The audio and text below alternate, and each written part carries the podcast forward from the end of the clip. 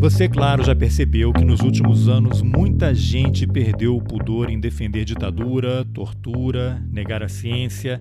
Essas pessoas sempre existiram. Mas a ascensão do bolsonarismo deu uma espécie de aval para que esse tipo de manifestação fosse, digamos, naturalizado. E isso não é por acaso. Esse comportamento tem método, tem cartilha, manual e financiamentos milionários no Brasil e no exterior. Só que nem sempre a gente consegue identificar esses movimentos com clareza ou na velocidade necessária para impedir que eles se propaguem. As redes sociais e os famosos grupos de WhatsApp estão aí para provar. Algumas semanas apareceu para mim no Twitter um fio escrito pela Letícia Oliveira, que nos últimos anos tem se dedicado a estudar o tradicionalismo e a mapear a ação de grupos neofascistas no país. Quem são essas pessoas, a quais grupos pertencem, como eles se relacionam entre si e quem são seus ideólogos. Sim, temos de Steve Bannon a Olavo de Carvalho, passando pelo russo Alexander Dugin, todos com grande influência e atuação no Brasil. E não é à toa que nos próximos dias 3 e 4 de setembro acontecerá em Brasília a segunda edição da versão brasileira da CEPAC, ou Conferência de Ação Política Conservadora. Como o próprio nome sugere, é o evento da direita conservadora mais importante dos Estados Unidos. Eu sou Carlos Alberto Júnior e esse é o Roteirices.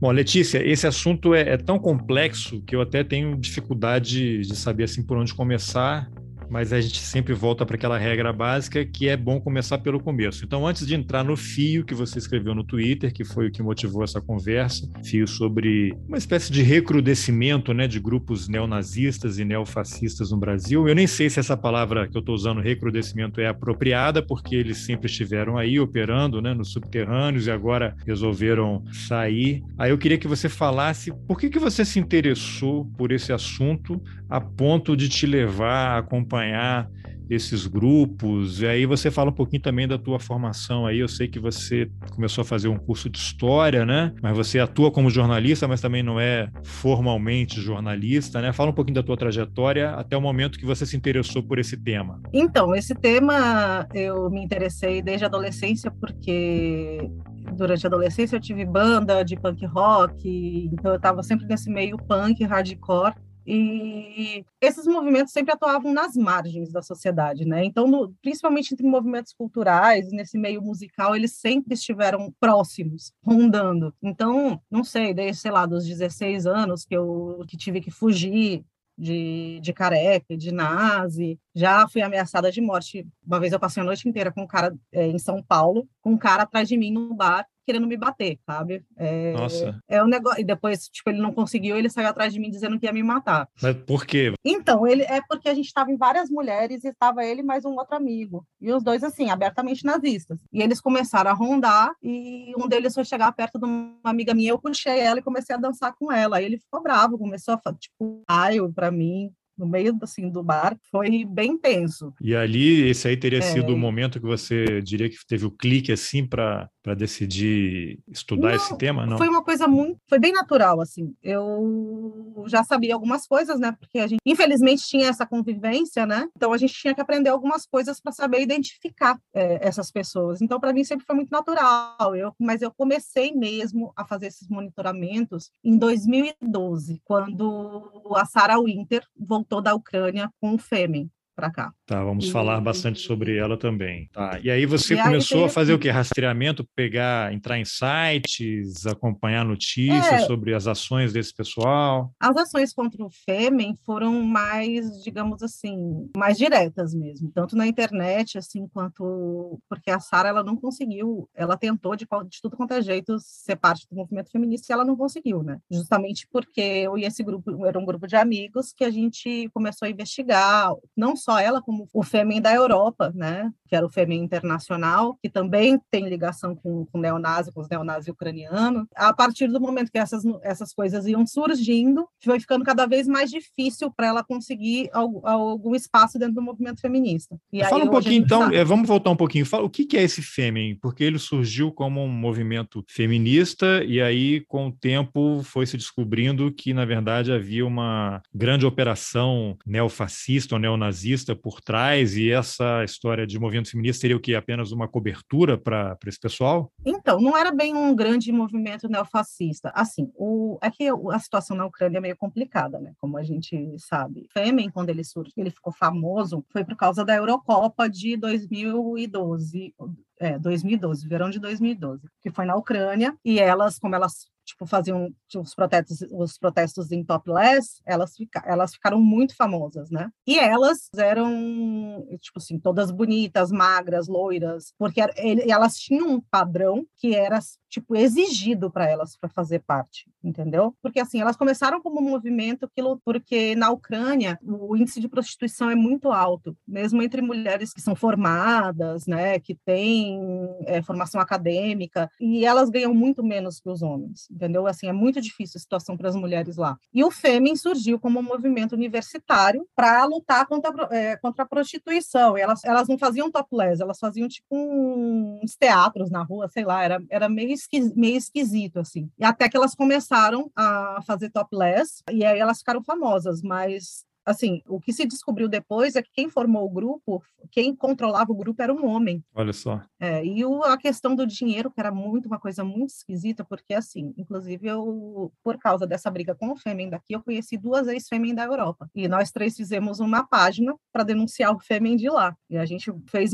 assim, várias denúncias que a gente fez rodaram a Europa, sabe? Assim, inclusive. Ou seja, era um grupo feminista, mas quem estava por trás do grupo, né, na origem, ele foi estruturado por um homem e o financiamento dessas ações era um dinheiro ainda pouco explicado, gente, estranho. É, ninguém sabe o que aconteceu. Tanto que o Femi morreu porque elas não recebem mais dinheiro, né? Mas ninguém sabe quem é que financiava elas. Elas foram financiadas por um, um bilionário americano-ucraniano durante um tempo, só que aí quando elas começaram a atacar políticos e tal, esse cara meio cortou o financiamento delas. Mas era muito dinheiro. Eu, não, eu, assim, ninguém sabe. Eu conversei com uma jornalista alemã que trabalha que trabalhava para a revista Stern, eu não sei se ela ainda trabalha, uma das maiores jornalistas investigativas de lá. Ela me falou que ela esteve no comitê do Fêmen lá em Kiev e que ela, porque elas falavam assim, ah, a gente recebe dinheiro das coisas que a gente vende na loja. E ela disse que ela não viu movimentação nenhuma de correio, sabe, assim, de man pessoas mandando encomendas. O Fêmen sempre foi muito nebuloso nesse sentido. E né? a pauta deles é o quê? Pelo direito ao aborto, igualdade salarial, direitos iguais? O que está por trás desse movimento?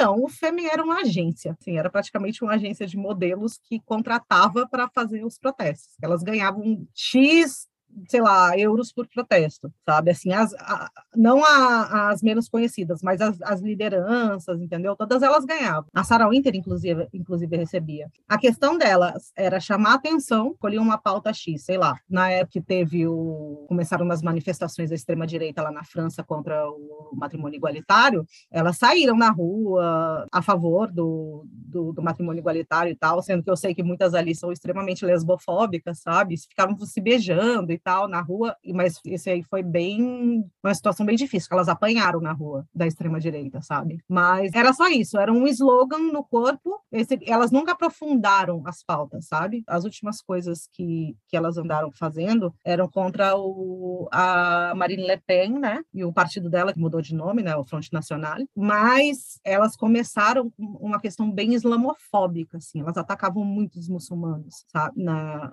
lá na França, porque elas saíram da Ucrânia e foram para a França fugidas. É uma, também que é uma história muito cada um fala uma coisa, mas eu sei que elas, eu acho que elas saíram de lá para se livrar mesmo do, do cara que mandava nelas. E na França elas se juntaram com uma parte da esquerda que é extremamente islamofóbica, então elas atacavam muçulmanos o tempo inteiro, mulheres muçulmanas. Assim, era bem bizarro.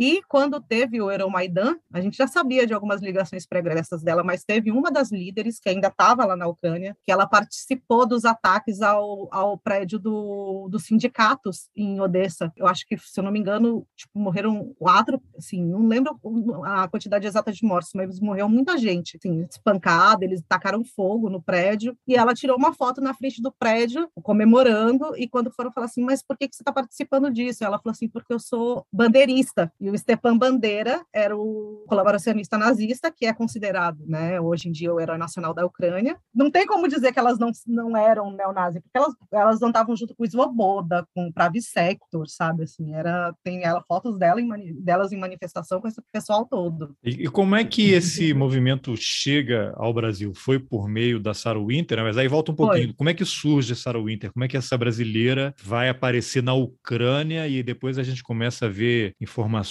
aí de treinamento de guerrilha, formação de grupo paramilitar, esse grupo dos 300 no Brasil que atirava fogos de artifício contra o Supremo, uma loucura, né? Como é que então, essa Sarah Winter surge nesse cenário aí? A primeira coisa que a gente tem que saber sobre a Sarah Winter é que ela mente muito. O que ela fala, você tem sempre que ficar muito desconfiado. O que acontece com a Sarah? A Sarah era uma menina, acho que ela tinha 19 anos, o sonho dela era ser modelo pin-up e ela detestava feminismo, ela detestava feministas. A gente tem coisas do blog dela falando mal da Marcha das Vadias na época, chamando de Marcha das Vagabundas. E ela só andava com nazi. Assim, ela tinha uma cruz de ferro tatuada no peito, né? Ela cobriu a tatuagem. Ela resolveu ir para a Ucrânia, eu acho que porque se sente, ela, ela, logo que ela voltou, ela falou inclusive que as ucranianas, a genética delas era muito boa, porque elas eram muito bonitas, né? Todas loiras, altas e magras, assim, é um negócio. Ela falou isso numa entrevista com a Marília Gabriela, porque quando ela chegou, né, foi aquele estouro. Aí, logo que, que ela começou a tentar ir com o Fêmen na, na, nas marchas e tal, no, né? No, Ou seja, foi, foi ela que trouxe o Fêmen para o Brasil. Foi, ela foi para lá, ela foi ser treinada, só que isso assim, ela nunca foi treinada em guerrilha, nem nada. Os treinamentos do Fêmen eram treinar porque, assim, a, quando a polícia chegava, para elas ch chamar a atenção, elas, tipo assim, se a, a, polícia pegava nelas, elas, tipo, começavam a espernear e gritar.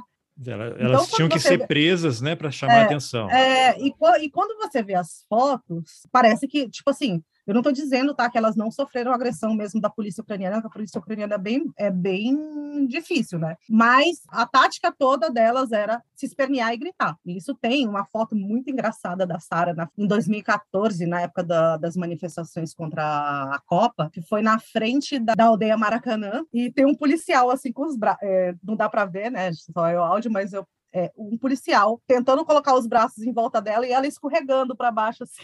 É muito engraçado, dá para ver que era, tipo, o policial não estava fazendo nada, ele estava parado, assim, sabe? E a intenção da Sara era ganhar dinheiro mesmo, entendeu? Sempre foi, assim, ficar famosa, ganhar dinheiro com isso, e ela não conseguiu. Ela, a gente já sabia que ela era neonazi, porque ela, a gente sabia, inclusive, com quem ela andava. Antes dela parar de se dizer feminista, ela começou a namorar um outro neonazi. Então, ela chegava, assim, tipo, era meio difícil, assim, porque algumas mulheres se ficavam, ai, por que vocês ficam falando mal dessa de mulher, entendeu? Vocês ficam atacando o pobre dessa menina. A gente não, gente, ela, vocês têm que tomar cuidado, não pode, é um tipo de pessoa que a gente não pode ter nos nossos espaços seguros porque é perigoso, entendeu? Ela só anda com gente que é antifeminista, com neonazista, entendeu? Como é que você vai deixar uma pessoa dessas entrar nos seus espaços, entendeu? Não, é. é impossível. Como é que ela se conecta aí a esse universo bolsonarista? Parece meio redundante até, né? Mas se atraem, né? Né? É, então, isso são coisas que eu nunca falei, inclusive acho até bom. Logo que ela resolveu deixar de, de, ser feminista, ela falou que ia posar nua, que era o sonho dela. Só que começaram a acontecer umas, umas movimentações muito estranhas no perfil dela e apareceu a Marisa Lobo por lá. Quem é a Marisa Lobo? Então, Marisa Lobo é aquela psicóloga de Curitiba que ficava propagandeando cura gay. Chegou até a perder os CRP, e, mas depois teve de volta. Ela foi uma das, assim, ela é do, do ela, eu acho que ela era do PSL, não lembro,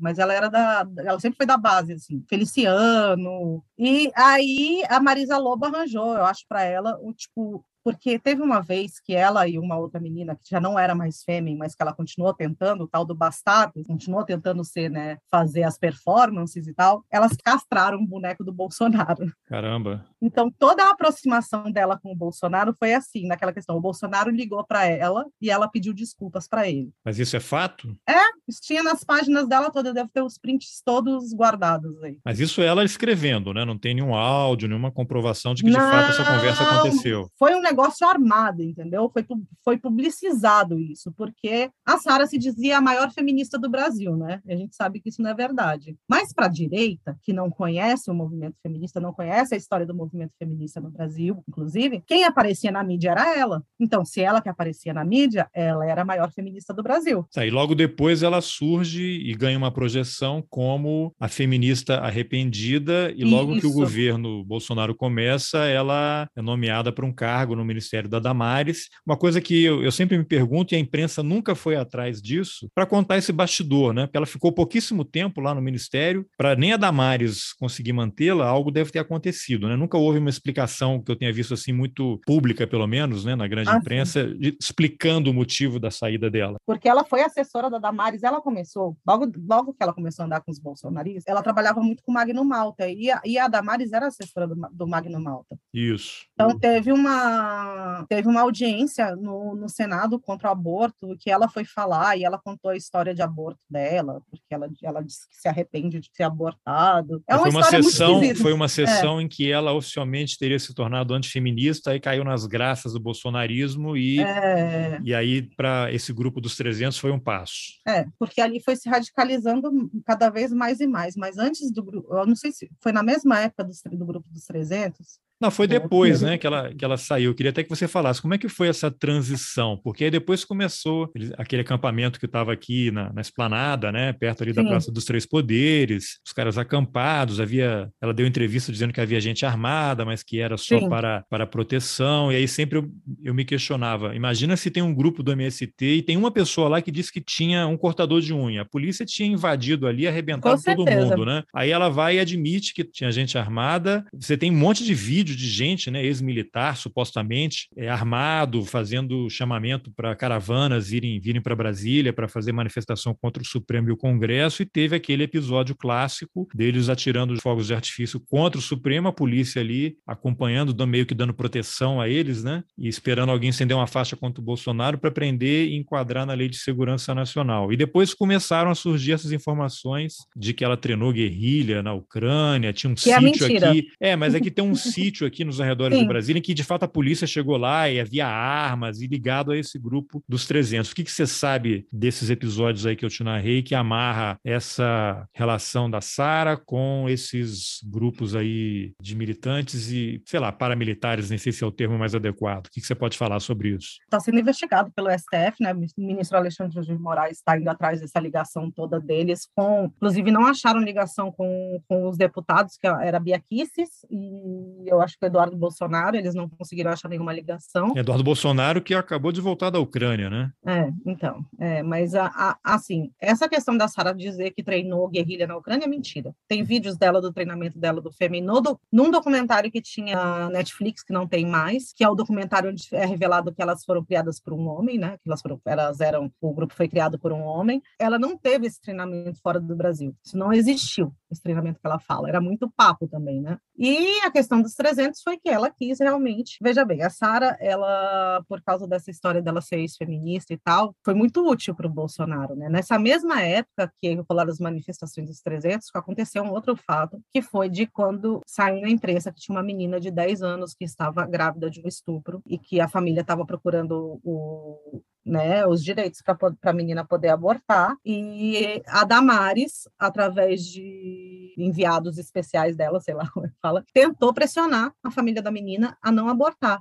Era um e caso que aconteceu no Espírito Santo, né? Descobriram ela... onde era, a menina acabou indo para Pernambuco para poder Isso. realizar o procedimento e tentaram invadir o hospital, uma, uma coisa terrível, Isso. né? Quando a gente viu, a Sara soltou até o nome da menina.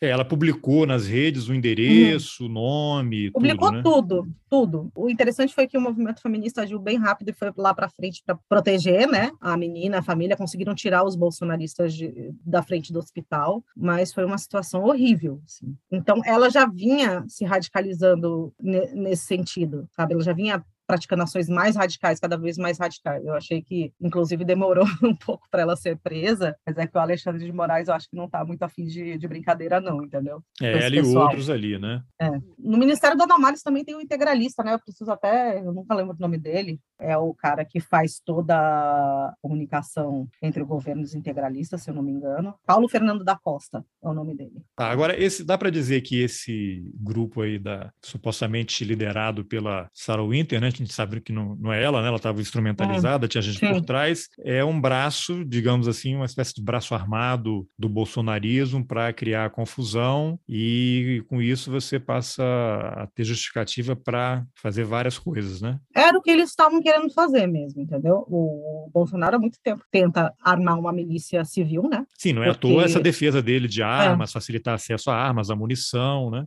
A gente, assim, eu acho que só não acontece o que aconteceu lá nos Estados Unidos no, no dia 6 de janeiro, justamente a gente não tem boa parte da população armada como nos Estados Unidos. E a intenção é essa mesmo, entendeu? É, Sim, porque não, criar não falta gente, armados. É, eles, que não falta é, gente querendo entrar nessa. Agora, Letícia, Sarah Winter é um, um, um, capítulo, talvez um pé de página, né? Ela não tem importância Sim. histórica, né? Só que como a mídia dá atenção, dá matéria, aí ela ganha uma dimensão que ela não possui, né? Hoje ela está desaparecida, não sei se ainda está em prisão domiciliar, mas ela é foi instrumentalizada para fazer isso. Aí eu quero aproveitar para a gente entrar no teu fio lá no Twitter, que eu vou ler o primeiro aqui, ah. que você escreveu, e aí a gente vai puxando esse novelo aí. Você escreveu o seguinte no dia 29 de julho. Como prometido, aqui estou eu com mais uma thread informativa a respeito dos grupos neonazistas, neofascistas que atuam no Brasil. Nesse fio eu vou falar sobre como todos esses grupos acabam se relacionando entre si, seja disputando o campo político ou atuando juntos. Aí na sequência você coloca uma foto que é de um rapaz chamado, que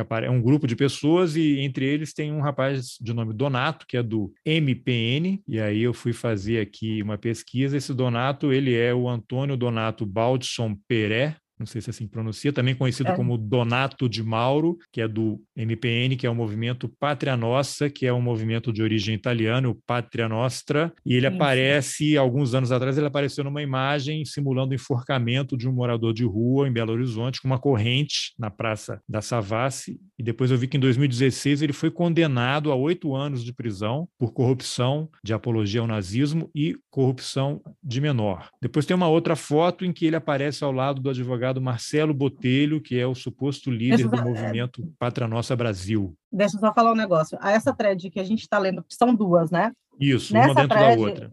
É, a thread que está, que é essa que você falou, o Donato não aparece nessa foto. Ele aparece, o Donato, eu estou ligando assim, como é, deixa eu ver como é que eu vou explicar isso sem as pessoas verem. Eu fiz uma thread sobre o Donato e eu linkei nessa outra thread sobre outros movimentos, né? Ah, eu vou colocar o link desse ah. fio ah. lá nas informações do episódio depois. É legal, quem estiver ouvindo, quiser, já clica lá e vai acompanhando a conversa. Então, o movimento Pátria Nossa, ele não, não agia só em Belo Horizonte. Eu sei que ele tinha, tem, tinha gente em São Paulo também, mas esse núcleo de Belo Horizonte, ele tipo foi bem ativo nessa época, foi 2013, né? É. Explica aqui 2013, o que é esse 2014. movimento Pátria Nossa. Ele começou na Itália e veio para o Brasil. Quem são as pessoas que trouxeram e lideram esse movimento? Eu não sei nem se ele existe mais, na real, mas quem, eh, nem quem trouxe. Assim, eu não consegui é, descobrir. Em 2013 tiveram dois casos ligados ao movimento Pátria Nossa em Belo Horizonte, que foi um trote racista na UFMG o, é o Gabriel Spínola, né, que é um dos membros do, do MPN, que apareceu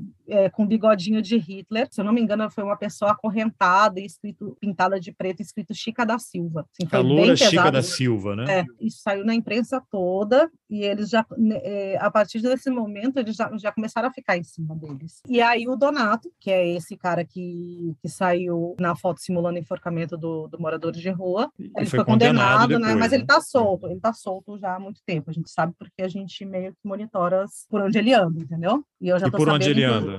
Por onde ele anda? Parece que ele está no motoclube neonazista agora. Talvez organizando motociatas por aí. É, motociatas não sei, porque assim, apesar desses grupelhos, a maioria apoia o Bolsonaro, porque nem todos, nem todos os neonazistas, neofascistas daqui apoiam o Bolsonaro, que é o caso da Nova Resistência, por exemplo, eles não costumam aparecer assim tão descaradamente, entendeu? Tipo com indumentária, com coisas nazistas, essas coisas, você vê pouco. É um grupo que está crescendo bastante, assim, que chama Satans, eu acho, é um motoclube que tem no Brasil inteiro. Inclusive, depois eu vou mandar, tem uma thread do Mapa do Ódio, que é também de uma, de uma companheira minha antifascista, que é acadêmica da Unirio, que faz todo um trabalho de explicar o que, que simbolismo, quais são os, os movimentos fascistas que agem aqui no Brasil, que atuam aqui no Brasil. Ah, depois eu quero sua ajuda para entrevistá-la. Pode deixar. Então, assim, é preocupante, sabe? Assim, porque cada, tipo, pode sumir um e aparecem mais dez, sabe? Assim, pode ser grupos menores e tal. E o MPN, eu sei que ele atuou esse tempo, esses tempos, eu não sei se ele atua mais, mas ele tinha, por exemplo, o que eu estava expondo ali era a ligação de, tipo, desses dos neonazistas de BH primeiro com os neonazistas de São Paulo. O Donato, inclusive, foi preso em São Paulo, em, acho que em 2011, numa briga que teve entre neonazistas e skatistas. Saiu um quebra-pau generalizado, aí a polícia chegou, prendeu os nazis. E depois um cara que andava, que, que foi esse, é, esse outro que eu botei né, na foto, que é o que está na foto que eu botei nas duas threads, que chama Márcio Galante, que ele foi um dos, dos organizadores daquela manifestação que teve no Vão do MASP a favor do Bolsonaro em 2011. Nessa foto em específico, eu botei, são dois rapazes, o Galante, o Renan Clemente, que era o líder da, do MPN, que eu botei essa foto. Nessa foto, a gente tem o Renan Clemente, o Márcio Galante e tem o Roberto Barros, da, que provavelmente, assim, ele, ele é da Nova Resistência, ele participa de podcast da Nova Resistência, e aí a gente tem a foto dele com esses neonazistas conhecidos já, entendeu? Bom, Letícia, antes de a gente talvez detalhar algumas pessoas e como é que elas atuam nesses movimentos neonazistas e neofascistas no Brasil, talvez seja bom a gente ir à origem e explicar quem é o grande cara, o idealizador desses movimentos atuais, uma liderança aí contemporânea que está, de certa forma, alimentando né, com teorias, né, é um cara que consulta e que é uma espécie de liderança internacional desses movimentos. Qual é a relação? Quem é esse cara? Qual é a teoria que ele desenvolveu e como é que ele chegou, né, essas ideias chegaram ao Brasil e como é que elas se relacionam com os grupos que atuam aqui, até a gente chegar para ver se tem alguma conexão com um cara muito famoso, que é o Olavo de Carvalho. Isso, então a gente vai falar sobre o tradicionalismo. Tradicionalismo é uma coisa meio complicada porque as pessoas não entendem o que é o tradicionalismo, que o tradicionalismo, como filosofia, ele é diferente do que a gente chama de tradição. O que é o tradicionalismo? O tradicionalismo é uma corrente filosófica fundada por, pelo René Guénon, que é francês, é, assim, a base do tradicionalismo é, é, assim, tem, é muita coisa complicada, mas a, a, a base do tradicionalismo é o perennialismo, né? Então a gente intercâmbia é, muito, muito esses nomes. O perennialismo é o quê? O perennialismo ele diz que existe uma, uma religião original e que todas as outras grandes religiões, assim, as mais antigas, saíram dessa, dessa religião. Então ela é uma religião perene, ela é uma religião que sempre existiu e sempre vai existir. Então, dentro do tradicionalismo, o René, o René ele, ele partiu para o hinduísmo, que é uma das, das religiões que eles consideram tradicionais. Alguns, como o ex-guru do, do Olavo de Carvalho, eles partem para o Islã. O que, que acontece? A gente tem três, que hoje são considerados os três expoentes do tradicionalismo no mundo, que são quem eles influenciam boa parte do movimento neofascista atual, neofascista neonazista, né? São o Olavo de Carvalho, o Steve Bannon e o Alexander Dugin. O Olavo de Carvalho tem essa proeminência internacional, tem. assim, é? Tem. O, você, tá, você me falou que tem o livro do Teitelbaum, né? Sim. No livro, no livro do Teitelbaum, ele, ele fala sobre os três. E tem um outro autor que se chama Mark Sedgwick, ele, ele é o que é assim o autor que mais sabe sobre, sobre tradicionalismo. Ele foi fonte, inclusive, do o Teitelbaum usou ele como fonte. E o Sedgwick também estuda muito o Olavo de Carvalho, principalmente esse relacionamento que ele, tem, que ele teve com o Islã. Então, a gente, a gente às vezes não sabe, a gente acha que, ah, não, mas tipo, é tão diferente, por quê, né? Assim, se a gente for pegar o Bannon e o Olavo, eles são bem parecidos, mas e o Dugin? O Dugin, ele é, ele é russo, já foi chamado de guru do Putin, né? O Rasputin do Putin. Ele tem uma grande influência na Rússia, não sei se chega a esse ponto hoje ou se já chegou, que há, há controvérsias a respeito da atuação dele como guru do Putin. O que se sabe é que todo o planejamento do que a gente vê do Putin em relação a tipo territórios e questões tipo de imigração, a questão do não, a questão do Donbás mesmo, né, da, da bacia do Rio Don, a disputa que teve ali pelo território que formaram as, as repúblicas de Donetsk e Lugansk. São repúblicas separatistas que não são reconhecidas. Isso tem influência direta do Dugin, porque o Dugin é um é, também além da quarta teoria política, que é essa teoria que ele criou, ele também é um dos pensadores do, do neo-eurasianismo. E os livros dele são estudados em academia militar, sabe, assim, lá na Rússia. E o Dugin é interessante a gente falar dele porque, assim, a quarta teoria política, que é essa teoria criada por ele, diz que a gente tem as três teorias políticas modernas, né? São o liberalismo, o comunismo e o fascismo. Aí ele diz que o, tanto, o, tanto o comunismo quanto o fascismo foram derrotados pelo liberalismo. Então, eu vou, eu vou começar a entrar em umas coisas meio complicadas de se entender. Deixa eu só voltar para o Dugin, para terminar de falar. O Dugin, como ele diz que o comunismo e o fascismo foram as teorias políticas rejeitadas, né, as que perderam pós-Segunda Guerra Mundial, são aquelas que morreram, ele faz uma, uma mescla dessas teorias, ou seja, ele quer, ele quer trabalhar na esquerda, só que com a hegemonia da direita, de pensamentos de direita. Os duguinistas geralmente se infiltram na esquerda, entendeu? É um processo que a gente sabe que rolou. É uma extrema-direita é... se infiltrando na esquerda para implodir a esquerda.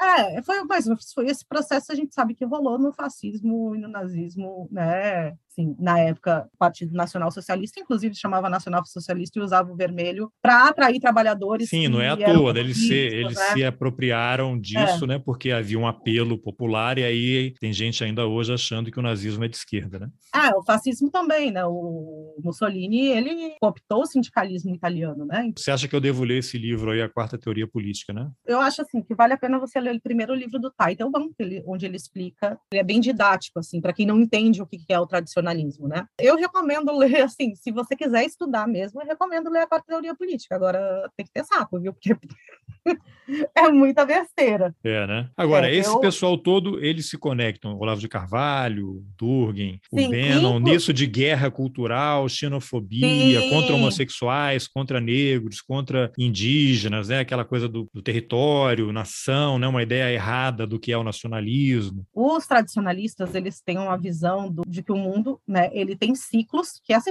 essa visão veio do, do hindu, do hinduísmo, né? E a gente estaria agora no ciclo do, do Kali Yuga eles são discípulos, assim, mais do que do Quenon, eles são discípulos do, do, do Júlio Zévola, que foi um fascista, ele se diz, ele se diz até, assim, mais do que fascista, né, ele se dizia. E ele teve ligação, tanto com os nazistas quanto com os fascistas, e ele era um, é um esotérico, né, um filósofo esotérico, que pegou essa ideia de castas do, do hinduísmo, entendeu? E criou um, um negócio, assim, amorfo, que mistura, que é uma coisa que já vinha acontecendo já há vários séculos, né, por causa do, do orientalismo, a gente teve Blavatsky, que Aleister Crowley, eles já vinham com essa coisa de uma ocidentalização de religiões né, orientais. Isso aí passa eu... por aquilo de deles se apropriarem do símbolo hindu, né, para usar suástica no nazismo, hitlerismo sim. esotérico. É, isso, sim. É porque em cada ciclo da humanidade, visto pelo hinduísmo, você tem uma casta que manda. Então você tem, a gente estaria agora no Kali Yuga, Kali Yuga, se, se eu não me engano, é a casta, é quando a casta dos escravos está no comando, entendeu? Por isso que a gente está passando por tudo isso que a gente está passando hoje. E a ideia deles é o quê? A gente precisa sair do Kali Yuga, para sair do Kali Yuga a gente precisa fazer o quê? Que aí entra uma coisa de aceleracionismo deles também.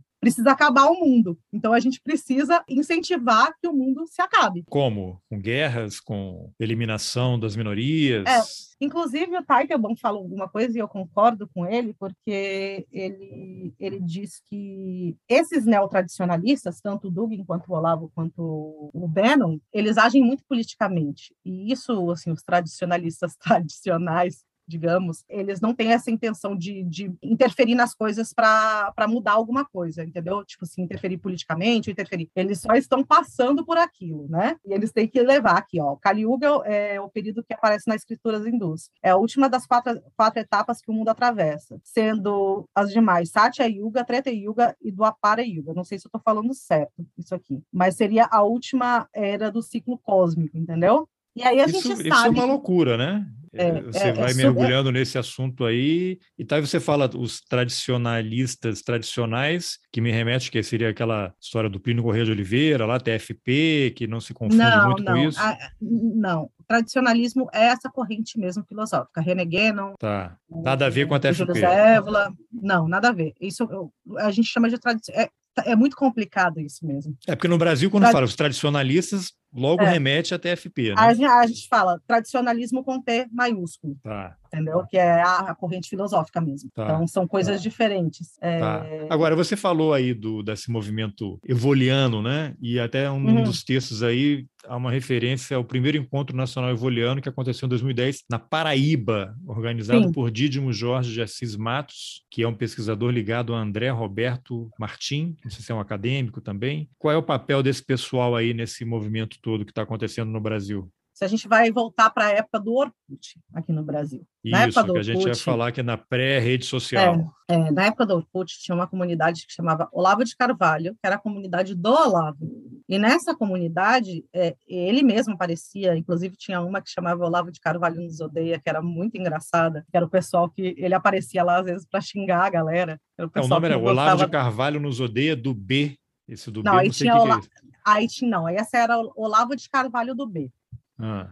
Eram algumas pessoas, eu acho que tinha, tinha Olavi, Olavete, né, que a gente chamava de Olavete na época, os olavistas, mas tinha gente que estudava outras coisas do tradicionalismo, inclusive os duguinistas, e eles todos se conhecem desde essa época, entendeu? Em 2012, eu acho, é, tem, isso tem um vídeo. O Duque e o Olavo fizeram uma, um debate, o vídeo chamada. E eles são meio que brigados desde essa época. Caramba, hein? É, tem esse debate, se você quiser, esse debate tem na, no YouTube, acha fácil, legendado em português. Enfim, e nesses encontros evolianos, juntava toda essa galera tradicionalista, inclusive o César Ranquetati, que, que hoje ele é ele está no, no Itamaraty, ele é, o maior, é considerado o maior especialista em ébola do, do Brasil, né? E ele foi para o Itamaraty Itamaraty indicado pelo Ernesto Araújo. Então a gente vê que todos eles realmente se conectam. Ele, ele, né? ele passou a integrar a banca né, do Instituto Rio Branco, né? um cara que era avaliador, Isso. não sei se ele organizava Isso. também questões Isso, e avaliador. avaliador das provas. Isso. Nesse meio, é, né, evoliano, eles, eles trouxeram o Alexander Dugin, veio para cá algumas vezes, ele já veio para dar palestra na USP, inclusive, em 2012. Agora, é, o Júlio pra... Zévola, fala um pouquinho mais dele. Qual é a origem dele, onde é que ele atuou e aí ele criou essa Zévola, escola evoliana. É, né? não, é, o Júlio Zévola, ele era, não sei se ele chegou a ser discípulo mesmo do Guénon, mas ele também é um tradicionalista, ele é italiano, Deixa eu até pegar aqui a thread do, do, mapa do ódio, que eu vou te mandar depois também. Mas ele atuou também, tipo assim, no, no fim da vida, ele meio que culto com, a, com os fascistas, porque ele achava que os fascistas não, não tipo assim, não eram fascistas o suficiente para ele. Né? Ele foi para a Alemanha, ele conheceu Hitler também conhecia o Mussolini, então ele era bem ativo. Os fascistas estavam amolecendo, não estavam é. mantendo ali o, o que deveria. É, e eu já lembrei da, das cartas aqui que ele, ele, ele disse que a partir das degenerações da, da era de ouro, a era de ouro é Satya Yuga. É bem complicado, assim, é, é, as pessoas ficam muito confusas. É, não, foi bem no início da conversa eu falei, o assunto é tão é. complexo que é até difícil saber por onde começar e achar até um fio condutor, porque essas coisas vão se misturando e tem esoterismo, tem nazismo, tem ódio. Acho que a única coisa que une tudo isso é o ódio, né, que todos eles têm pelos que eles é. consideram é. inferiores. É porque, assim, a Satya Yuga, que é a Era de Ouro, e depois ia ter Yuga, que é o, o, seria o governo dos militares. Satya Yuga é quando a casta de sacerdotes, de iluminados, está no comando. Aí depois você tem a Tetra Yuga, que é uma casta inferior que está no governo. Essa eu não sei falar, que é de Para Yuga, quando a casta dos mercadores, né, está no comando. E o Kali Yuga, que é a Era das Trevas, que é quando a gente tem os escravos. No, que seria essa... Entendeu? Que nós é. estamos vivendo, e, é. a, e a dos iluminados era da época do Hitler. É, não, isso, isso precede, isso é coisa do hinduísmo, entendeu? A gente Eu sei, tá mas eles sim, mas eles estão ah, transportando isso é. para justificar então, várias é, coisas, é, né? E aí o iluminado seria um Hitler é e isso que eles estão querendo destruir agora seria o momento atual em que estaríamos sendo governados pela caça dos escravos. Então, no, na verdade, o eliminado não, não seria o Hitler. Toda, toda essa situação que a gente está passando com esses governos fascistas é a tentativa de retornar a essa, digamos, esse primeiro ciclo, que é o ciclo de a era de ouro. Então, por isso que a gente está com governos populares, a gente não tem. Nossa, o Hitler seria só um caminho, né? É, Imagina que é.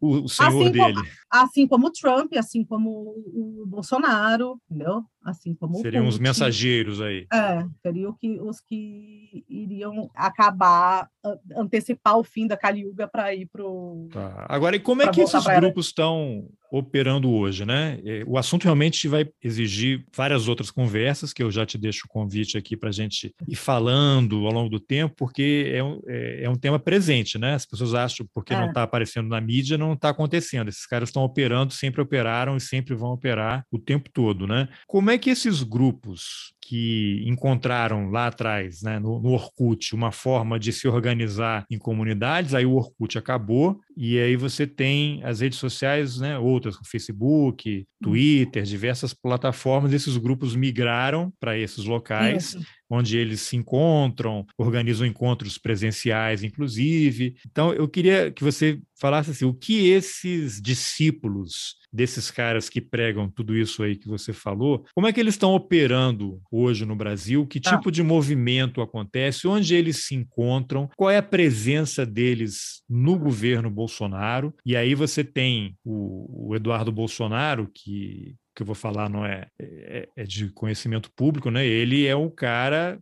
considerado a grande liderança da extrema direita nas Américas, né? Tá ligado Sim. ao Steve Bannon, foi aos Estados Unidos na época da campanha pegar os manuais todos, organiza aqueles eventos de extrema direita lá em Foz do Iguaçu, né? Se você entrar na internet aí tem vídeo com ele participando desses encontros de extrema direita nos Estados Unidos, né? De cristãos no mundo, né? E, e, tem fala de Ucrânia, de Turquia, Polônia, tem esse movimento todo. Então, como é que esses caras aí, que são é, essas pequenas lideranças e herdeiros desses pensadores de extrema direita, como é que eles estão operando no Brasil? Onde é que eles atuam? E aí que você puxasse até a gente chegar ao PDT, né? É. PDT, o partido aí do Brizola, que tem esse grupo Nova Resistência, que, de acordo com as publicações que você fez aí, foi infiltrado, né? E é um grupo, é, uma, é um grupo de tendência neofascista atuando dentro do PDT. Não sei se ainda existe, o que, que aconteceu, o que, que o partido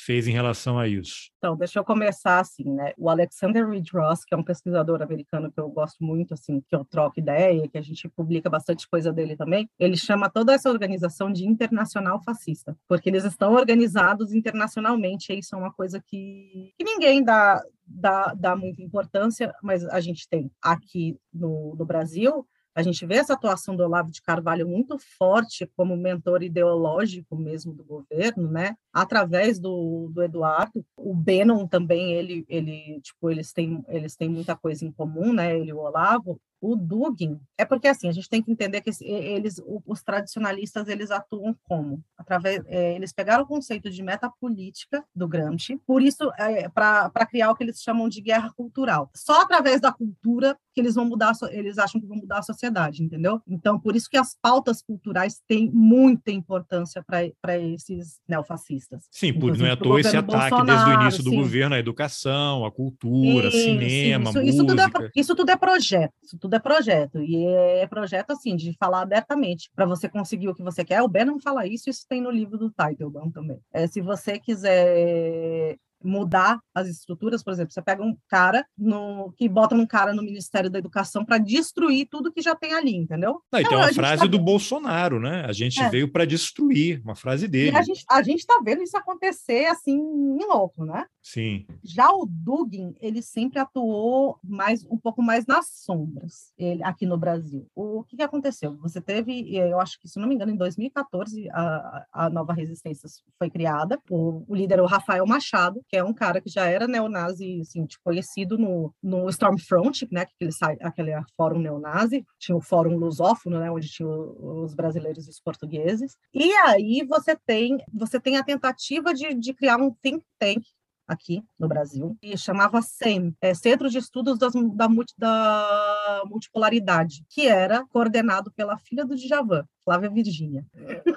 Todo mundo fica assim quando eu falo. A Flávia Virgínia é uma das maiores discípulas do Dugin, se não for a maior. Eles escrevem artigos juntos, entendeu? Tem toda uma é, uma interação. Só que o 100 meio que acabou porque eu, pelo que eu soube, né, foi uma briga, foi por causa do Rafael Machado. O Rafael Machado ele meio que não quer que ninguém se sobressaia a ele. Eu sei de os rachas internos, né? Que tem. Não é só a esquerda que briga, então, né? É. E assim, o interessante é saber é que assim, não é só a nova resistência que estava. Eu não sei se eles continuam, porque depois das denúncias, né, ficou meio complicado. É, então, mas volta, volta um pouquinho, o que é a nova resistência? A nova resistência é um grupo de quarta teoria política, que é ligado ao Dugin. Ao Dugin, eles têm contato direto, assim, tipo, eles são realmente ligados ao Dugin, e é o grupo, Dugin, o maior grupo duguinista aqui do Brasil. Eles, eles têm grupos que eu sei, assim, os maiores são no Rio, São Paulo e no Rio Grande do Sul. Mas aí eles entraram, qual é a relação com o PDT? Como é que eles entram no PDT? Então, eles se chamam de dissidência, os movimentos dissidentes, porque eles não são nem fascistas, nem liberais, nem, nem comunistas, né? É a dissidência política, que é aquilo que eu expliquei da parte teoria política, que eles misturam muita coisa, principalmente de stalinismo, com nazismo e fascismo talvez 2016, por aí, eles começaram a ir para o PDT. Por quê? Aí a gente tem que entrar na questão do trabalhismo, tá? Eles têm o, o trabalhismo foi cooptado não só por esses grupos aí, né? Tem a LNT que inclusive acabou e pelo que eu sei, acabou e foi absorvida pela Nova Resistência. O que, que é LLT? É Legião Nacional Trabalhista, que era um outro grupo que tinha no, no PDT. Eles são geralmente são varguistas, são ultranacionalistas, entendeu? Eles são eles misturam muita coisa de olha, de trabalhismo com integralismo, entendeu? Então, o, se você, eu acho que assim é bem fácil você ver isso em militantes do PDT hoje em dia, né? Esse sentimento ultranacionalista, essa coisa esse, essa coisa de reviver a figura do Vargas como, sabe, um, um grande líder político e não como ditador que ele foi, né? No PDT a gente tem, além da Nova Resistência, da LNT, tem o Nova Pátria também. E todos esses movimentos eles se misturam, eles andam juntos, né? Um acaba destruindo o outro. Bom, então essas pessoas aí desse esse grupo Nova Resistência, que era um grupo neonazista, neofascista, que tinha uma atuação independente, se relacionava com grupos semelhantes do Brasil e do exterior, em algum momento essas pessoas começaram a se filiar ao PDT e esse grupo passou a ser uma a ter uma atuação importante ou de relevância no partido e tentar influenciar os rumos do partido, é isso? Isso, assim, tem uma coisa bem interessante que eu preciso falar que eu esqueci. O fundador da Nova Resistência, ele é americano, ele chama James Porrazo, e ele era é, membro daquele grupo American Front, que foi um grupo skinhead neonazista que atuou no, nos Estados Unidos nos anos 80, nos anos 90, que foi considerado do, era tipo o maior grupo neonazista dos Estados Unidos e era considerado tipo assim era muito agressivo. Eles estão envolvidos em assassinatos, assim, sabe? Tem um vídeo deles que ficou bem famoso. Como é que chamava aquele, aquele Geraldo Rivera, sabe? Aquele apresentador de programa. Sim, que... tem um programa Geraldo. É, então no programa do Geraldo eles foram, né, ser entrevistados lá e rolou um maior quebra-pau ao vivo, sabe? Eles saíram dando porrada em todo é, mundo. É, eles foram lá para isso, né? É. E o Porraso, ele, uma época, ele, ele esteve, ele tipo, se aproximou do duguinismo e agora ele resolveu que ele não é mais quarta teoria política, que ele, ele resolveu que é independente. Que é, não, que ele é nazista tradicional, tipo, assim, clássico. Nesse, Voltou às raízes. Uh, e nisso houve um rompimento da nova resistência dos Estados Unidos com a nova resistência daqui, né? E a nova resistência da Europa que continua duguinista. Esse racha foi muito interessante porque ele gerou um racha dentro dos grupos também, desses grupos que atuavam dentro do PDT, principalmente a nova resistência e a LNT. Sei, mas esse grupo Nova Resistência ele continua no PDT, é um grupo que tem ganhado influência e tem de alguma forma influenciado aí nas decisões e nos rumos do partido. E o que o partido, a liderança, pensa ou se manifesta sobre isso assim, ou não assim, diz nada? Eles têm, eles, eles influenciam, influenciam muito na militância, né? E a gente, então, você pega a militância do PDT, sim, em maior parte fala as mesmas coisas que eles, entendeu? E Vocês aí estão, eu tão, acho. Então, o PDT vai se tornar é. um partido de direita, tudo se depender desse grupo aí, vai haver uma mudança radical no que a gente entende por PDT, e quando fala em PDT, tem na memória o Brizola e o Darcy Ribeiro. Pessoal, é, é, então, né? Mas a gente sabe que a realidade não é bem essa né, há muito tempo. Sim. Mas, enfim, é isso. E eles, inclusive, assim, eu tive acesso a esse processo da, da candidatura do Bicho Solto, que é o cara que foi candidato em São Paulo, até o momento onde eles. Candidato é, a vereador. É, que eles tentaram barrar a candidatura deles dentro do PDT. Mas Só esse eles... é um candidato a vereador pelo PDT é. e que é do grupo Nova Resistência. Houve uma Isso. denúncia que ele tinha tendências neonazistas, e Isso. aí o partido fez o quê? Disse que ia resolver, mas não resolveu nada. Ele foi candidato, se elegeu ou não? Não, não. O PDT não elegeu ninguém, nenhum vereador em São Paulo. Mas ele saiu candidato. Mas saiu, só que ele teve que. Porque assim, a gente começou a fazer as denúncias antes do, do partido decidir em convenção quem tinham seus os candidatos, né, a vereador, e mandava para o TRE. E a gente fez as denúncias antes. Só que o que eles fizeram? Eles impugnaram, eles tentaram impugnar a candidatura, a candidatura dele depois de já ter mandado o nome dele para o TRE. E aí o TRE não aceitou. Então, que, aí o que aconteceu? Já que ele não podia impugnar a candidatura dele, eles, eles cortaram todo o verba de campanha, propaganda, essas coisas para ele. Ele não teve nem espaço na, de. Horário eleitoral. É. E aí, continua, mas continua do mesmo jeito. A gente focou mais na candidatura do bicho solto, porque ele era do PDT, realmente, o PDT que esse diz um partido de esquerda ainda, né? Sim. Como você tem um partido de esquerda que tem um, um fascista declarado, que a gente tem posts dele dizendo que ele é fascista, cabe assim, falando o Bolsonaro não é fascista, eu sou fascista. E ele continua no partido. Ele disse que saiu, né? Mas, Sim, mas não, houve, assim, uma, uma, não houve uma é, iniciativa não, do partido em expulsá-lo, cobrar explicações, não, nada disso. Disseram que ia, mas não fizeram. Assim, teve um pessoal do PDT que me ajudou bastante, assim, eu agradeço demais, assim, um pessoal que foi bem ponta firme, mas ele não foi expulso. Eles tiveram, a Nova Resistência também lançou candidatura no Rio de Janeiro, só pelo PROS. É, Ou seja, eles estão atuando em vários é. partidos, é, né? Então, Bom, isso aí explica, um... então, um certo apoio ao, ao bolsonarismo e ao grupo ligado ao, à família do presidente da República. eles não, eles não apoiam o Bolsonaro. Eles são oposição ao Bolsonaro. Então é mais confuso ainda, né? É. Por isso que eu falo, nem todo grupo neonazista, neofascista apoia o Bolsonaro. A Nova Resistência é um grupo que não apoia. E qual é o argumento? Que... Porque justamente essa questão de que eles querem né, atuar pela esquerda. Então, eles têm que se dizer comunistas, inclusive. Muitos se dizem comunistas. É. Então, para a gente encaminhar aqui para um, um encerramento temporário, porque a gente vai fazer outras conversas tá. sobre isso. Eu sei que você está fazendo um livro, né? É, estamos. Sobre eu, esse assunto. A gente vai falar sobre tradicionalismo, né? E nesse livro eu pretendo, no, no artigo que eu vou escrever, eu pretendo tocar outras áreas de atuação do, do, do, do guinismo no, é, né, no Brasil, porque, como eu disse, a parte de ocupar espaços culturais, para eles é muito importante. Então a gente vai, não só eu, né, mas a gente vai falar sobre como eles estão influenciando dentro das religiões, né, os tradicionalistas. Eu vou falar sobre especificamente sobre os duguinistas atuando em, na academia, no jornalismo,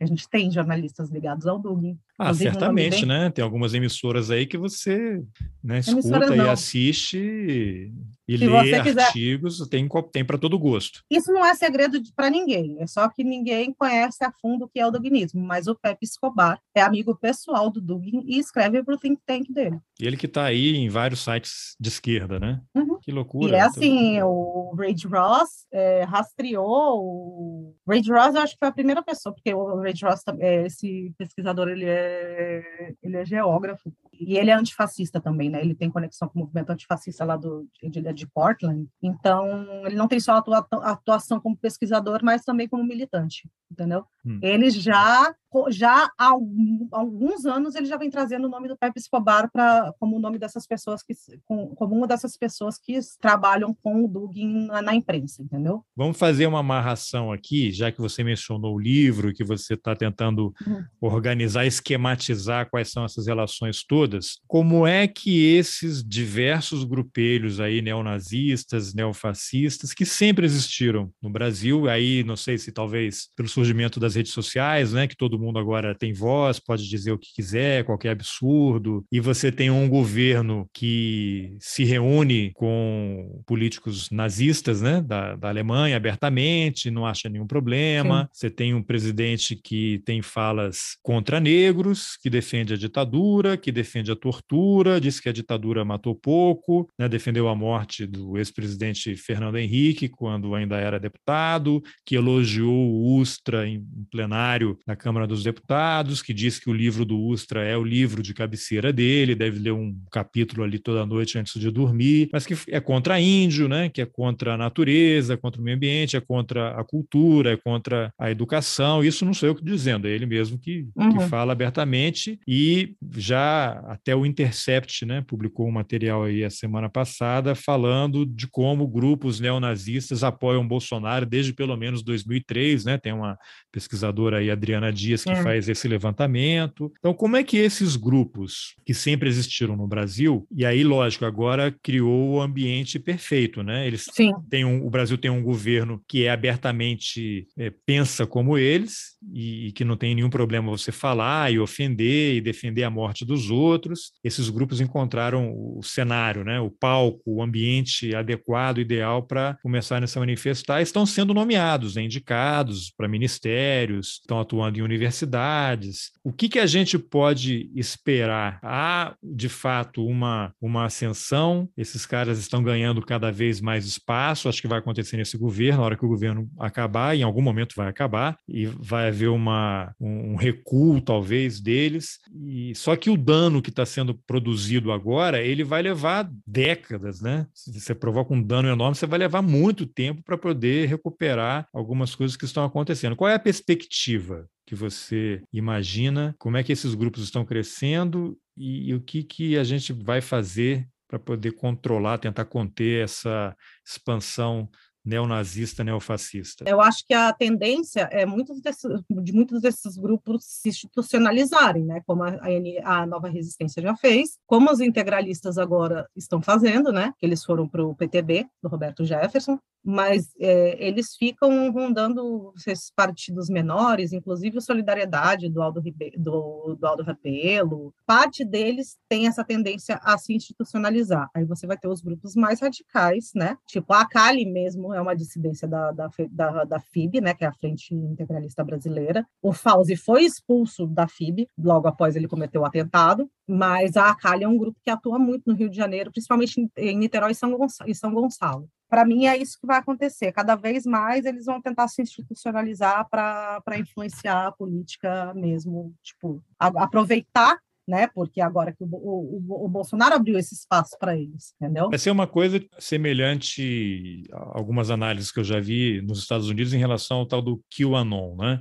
Eles Sim. vão, de alguma forma, se institucionalizar como um movimento Sim. político, como partido, e você já tem parlamentares eleitos lá que são abertamente do, do QAnon, né, adeptos Sim. dessas teorias da conspiração. E, mas aqui não precisa tanto, né? Porque só você vê alguns políticos aí o que eles falam, não precisa criar é nada, né? Eles já estão aí, já estão inseridos dentro do debate político, causando um dano enorme ao país, né? Pois é, e tendo muito espaço, né? Porque se você está dentro da política institucional, é muito difícil você você barrar esse discurso. Essas pessoas têm o, o é, que eu fico meio brava assim, que a galera fala, ah, é só ignorar.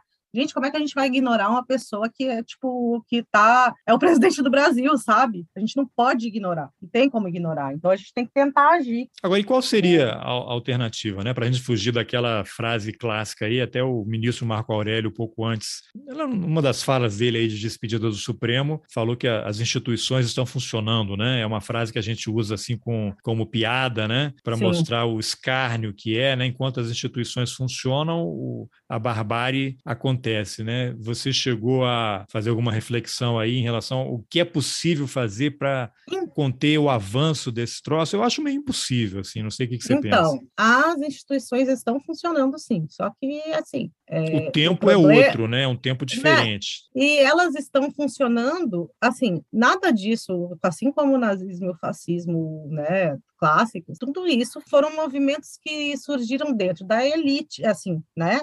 É uma construção, é, né? Não acontece é, foi uma construção, é, que você tem muito pega muito da, da, daquele sentimento da classe média, né? De Não, é aquilo, seu campo de concentração, classe... o campo de concentração não surgiu do dia para a noite. Exato. Foi uma construção. Se você pegar assim, alemães, vocês querem colocar o, nazismo aqui no poder para eles queimarem os judeus no campo de concentração? Não, certamente ninguém vai falar isso, né? Só que foram sendo oferecidas as possibilidades para a construção desse pensamento que resultou naquela barbárie toda, né? E é uma coisa que às vezes eu vejo isso, não, mas o cara é assim mesmo, o presidente fala desse jeito, não sei o quê, não sei o quê, e as coisas estão acontecendo, né? Não, a gente não pode aceitar, a gente tem que combater o discurso, né? A gente é muito importante a gente combater esse tipo de discurso, por isso que eu falo assim, ai, não, mas não pode, não pode dar bola, você não pode dar bola para uma pessoa que não tem, que já, que tipo não tem o principal palanque do, do Brasil, entendeu? Que é a presidência da República. Mas se você for pegar deputado, gente que está inserida em partido, essas coisas você tem que você tem que expor e criticar, entendeu? Fazer isso de forma crítica para que as pessoas entendam por que, que aquilo ali não é legal sabe? Porque muita gente deixa passar porque, sei lá. É, não já... quer arranjar confusão, é. não quer entrar numa discussão, ou no grupo de família o cara fala, não vou dizer nada porque vai criar um constrangimento. E é isso, né? Essas pessoas vão crescendo. Sim, é um tipo de discurso que a gente não pode aceitar. Assim, o, a gente, o, o mais complicado, eu acho, para a gente, no caso, é porque a, a gente sabe que a, a, a luta antifascista ela, ela é uma luta que, que vem dos movimentos sociais, né? Então a gente já fica criminalizado todos os sentidos, né? Então é assim, é você se organizar. Eu acho que a gente precisa se organizar, assim. Tem que se organizar de forma local, tem que se organizar para combater os fascistas que você tem na sua cidade, no seu bairro, entendeu? Na sua família, você tá começa, tá cheio, é, tá cheio. Exato. Você começa assim, não é não, a sua tia não é fascista, sim, a sua tia é fascista, sim, entendeu? Mas ela é ela, tão se... bacana, você tem, você é... vai lá, tem um bolinho com café para você. Ela, ela continua apoiando o Bolsonaro, ajuda os pobres ela é fascista, sim, entendeu? É, eu sei que assim, boa parte dos eleitores do, do, do, Bolsonaro realmente não são fascistas, porque ele teve aquela né, coisa de direcionamento de, de propaganda, né, que é da Cambridge Analytica, e cada um conhecia um Bolsonaro. Só que quanto mais o governo vai, vai passando o tempo do governo, essas pessoas que votaram nele porque achavam que ah, gostavam do, daquele Bolsonaro que elas não conheciam, entendeu? Esse Bolsonaro de agora, assim, é, são pessoas que realmente elas não, não são fascistas, mas quem está na base de apoio do, desses 30, 25, 30% da base do Bolsonaro é fascista sim, não é? É a base fiel, né? Aquele número é. que não cai. As pessoas, mas como que não perdem? Ele não perde o apoio, continua esse número aí? É porque eles são assim. Vai ser muito difícil é, essa base romper. Então a gente tem que lidar com, tipo, a gente tem que ter consciência que pelo menos de 25 a 30% da população está totalmente é, capturada, é, nesse, né? É, Inserida capturada, nisso. É, pelo fascismo. E a gente Bem. tem que dar, assim, ah, as pessoas acham, ai, ah, não, porque ficar chamando tudo de fascismo, não sei o quê. Falo, não, é fascista sim, você tem que falar, tem que falar que é fascista, tem que falar que é É porque sempre porque... tem alguém assim que prefere, ah. em vez de entrar na questão, fica querendo discutir o termo, né? É, ah, não, mas é que teoricamente, né? É. Teoricamente não se enquadra, não sei o quê, mas eles estão matando, estão destruindo, estão acabando com as pessoas, com as instituições, né? Pouco importa o nome, né? É, esse é um nome que é. chama, né? Que pelo menos as pessoas param, opa, tem algo grave aí, né? Porque esse nome remete a coisas muito ruins na história da humanidade. E é. Letícia, então, reforçando aqui o pedido para a gente fazer uma nova. Uma, vamos fazer uma série né, de conversas sobre esse tema aí. De repente, a gente Ai. pode. Eu até vou propor que você deve fazer um podcast, fazer uma série aí, cria um podcast e vai destrinchando isso daí, porque é um tipo de informação que a gente não lê no dia a dia, Sim. não tem. Você, para ler, você tem que sair procurando. É algo que a grande mídia não dá atenção, não explica sempre tem que ter uma tragédia associada. Ah, aí sim, vai ter um negócio, né? vai ter sim. um crime. Aí é que chama um pouco de atenção, mas logo no dia seguinte já mudam de assunto, né? Nasceu um bebê foca no zoológico da Austrália, aí já muda uh, o assunto. Então fico na, na expectativa também aí do seu livro, e dos seus tweets aí cheio de, de revelações para a gente mostrar quem são os neofascistas e neonazistas no Brasil. Então, a gente tem um grupo, somos, somos quatro pessoas, né? Porque tem, realmente tem pouco material a respeito do, do tradicionalismo da atuação deles aqui no, no Brasil. E somos eu, o Kaique, que é o outro editor do, do Coyote, né? Que é o site que eu sou editora, a Natália, do Mapa do Ódio, e o Felipe, que é o Puncha, se você, se você não conhece esse, ele é muçulmano, então ele está estudando bem essa parte do Islã e da influência dos tradicionalistas no Islã. Olha que legal, hein? E, então a gente vai abranger assim bastante vai ser bem abrangente mesmo o, livro para explicar a atuação deles aqui no Brasil. É uma coisa muito urgente porque, assim, a gente sabe, como eu falei, esses três pensadores, né, do, do tradicionalismo hoje, eles influenciam os neofascistas, tipo assim, do mundo inteiro. Só começou a se falar em tradicionalismo no final do ano passado, quando lançaram o livro do Teitelbaum aqui, e o livro do Sedgwick foi lançado também, mas não teve muita, deixa eu até pegar para mostrar, que fala sobre tradicionalismo, né, o contra o mundo moderno. Caramba, então, é grande o livro, hein?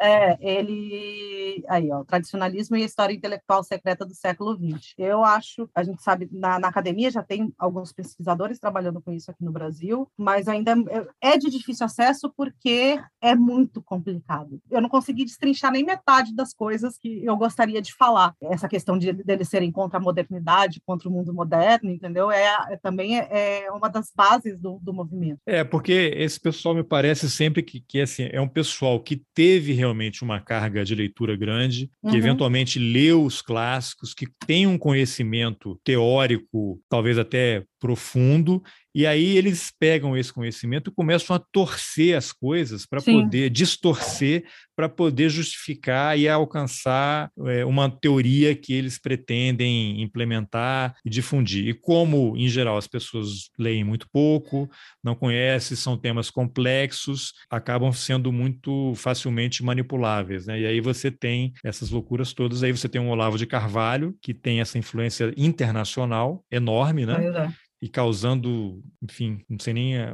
qual palavra seria mais adequada para usar em relação às consequências aí do que ele produz, né? Mas é legal. Te dou os parabéns aí por você ter se interessado pelo tema e de alguma forma tentar traduzir para mim, pelo menos, né, que conheço pouco sobre esse assunto. Eu acho que fica como um primeiro contato, né, para poder os nomes, né? Surge um nome, uma tendência, uma escola de pensamento desses caras aí que vão acendendo algumas luzes para a gente poder prestar atenção toda vez que surgir, né? É, inclusive assim, eu acho que as, as pessoas. Saiu no, na mesma sexta que eu fiz essa thread, saiu um, uma thread, depois eu vou te mandar, inclusive, que é de um, de um rapaz que escreveu sobre a influência da extrema-direita no, no, meio de escritores de ficção. Eu vi, eu vi, eu no, vi, eu Brasil. Muito legal. Sensacional. Aquilo. É. Muito bom. E assim, a gente. O... De ficção científica, né? É, assim, que eu recomendo assim. Eu tenho muita vontade de ter um podcast, só que eu não tenho tempo. Né? As pessoas acham, inclusive, que eu não faço nada, mas eu passo o dia inteiro. Tipo assim, eu, da hora que eu acordo até a hora que eu vou dormir, eu não paro.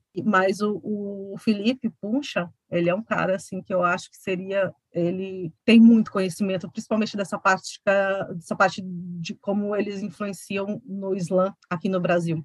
E... Vamos conversar com ele, já vou anotar aqui o nome dele. É, eu vou passar o contato dele para você. Ele é ele desse, pode... do seu coletivo aí, do que vai estar no livro, não? É, ele, ele também vai, vai escrever o capítulo do livro. E o Kaique, que é o, o outro editor do Coyote, ele sabe muito o que eles chamam de Dark Enlightenment, que é tipo o seria o, o sinal trocado do, do, iluminismo, né? Porque eles são anti-iluministas. É o Dark Iluminismo. Ele, é. é.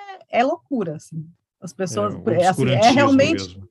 E é realmente um, um, um, um, tema, um assunto muito confuso. Assim, eu já tô, eu já tô muito acostumada, eu olho, bato o olho e falo assim, isso aí veio de tal lugar, assim. É, porque remete a uma coisa de seita, né? Umas organizações Sim, secretas. Tem muito, muito, muito. Mas assim, eu bato o olho no discurso eu vejo, entendeu? Assim, para mim é automático. Eu falo, hum, isso aí já, já sei de onde está vindo. Tá bom, Letícia. Então, obrigado pela entrevista. Eu que agradeço por você ter me, me, me convidado, eu fiquei tão feliz, sério. Ah, que bom. Falei, eu também, que você aceitou. Nossa, não tinha como não aceitar. Ah, legal. Eu escuto sempre o podcast, assim. Legal. E a série, para mim, é a série da... Da Casa da, da Morte de Petrópolis, da... que você gostou muito. É. E assim, eu queria só falar, assim, que, tipo, se quiserem é, procurar o que eu escrevo e tal, é, sou editora do El Coyote, sou, também sou colunista, né? No Twitter é arroba El Coyote, underline Meg, e agora eu sou colunista da revista Sabiá. Não, legal. Eu vou colocar, depois você vai me passar, eu vou colocar esses links todos nas informações do episódio, aí as pessoas chegam, é. já entram direto lá para te acharem. E no Twitter você usa um codinome, não sei se é secreto, você gosta de manter sigilo. É um apelido, é um apelido, é arroba bicicleta. É, só que quando você entra no arroba bicicleta com R, né, aparece maldição de Cassandra, né? É você é, mesma. Sou eu mesmo. Ah, vou deixar é... esses links, vou deixar, na verdade, o link para o fio que você escreveu no Twitter, que aí uhum. as pessoas vão achar o teu perfil e começam a te seguir lá e interagir, você é bastante receptiva, né, aos contatos todos. Sim, eu gosto de falar. Tá bom, então obrigado. Eu que agradeço, Carlos Alberto. Muito obrigada por, por ter me convidado. Bom, essa foi a entrevista que eu, Carlos Alberto Júnior, fiz com Letícia Oliveira sobre a expansão de grupos neofascistas no Brasil. Se você gostou, compartilhe. Nas informações do episódio você encontra links para alguns dos textos mencionados na conversa. E se você acha importante apoiar o jornalismo independente, considere a possibilidade de contribuir com roteirices. É possível colaborar com qualquer valor pelo Pix ou pela plataforma Catarse a partir de R$ reais mensais. Os links também estão nas informações do episódio. Eu aproveito para agradecer aos apoiadores Antônio Domingues, Fabiana Moraes, Masashi Noe, Liana Rocha, Cassiano Dutra, Gabriela Maruno, Antônio Augusto Menezes, Igor Gack, Rodrigo Menck, Nilson Carvalho, Felipe Vanisca, Carlos Viana, José Aparecido Pires, Armando Almirante, Luiz Fernando Cura, Lúcia Capanema Álvares, Jéssica Santos, Arthur Schneider Almeida, Igor Zeredo de Cerqueira, Cleiton Netes, Marcelo Souza, Ângelo Meneghello, João Paulo Prazeres, Caio Ventosa Chaves, Andrei Rafael Silva, Fernanda Carvalho e Eliane Amorim. Obrigado pela escuta e até o próximo Roteirices.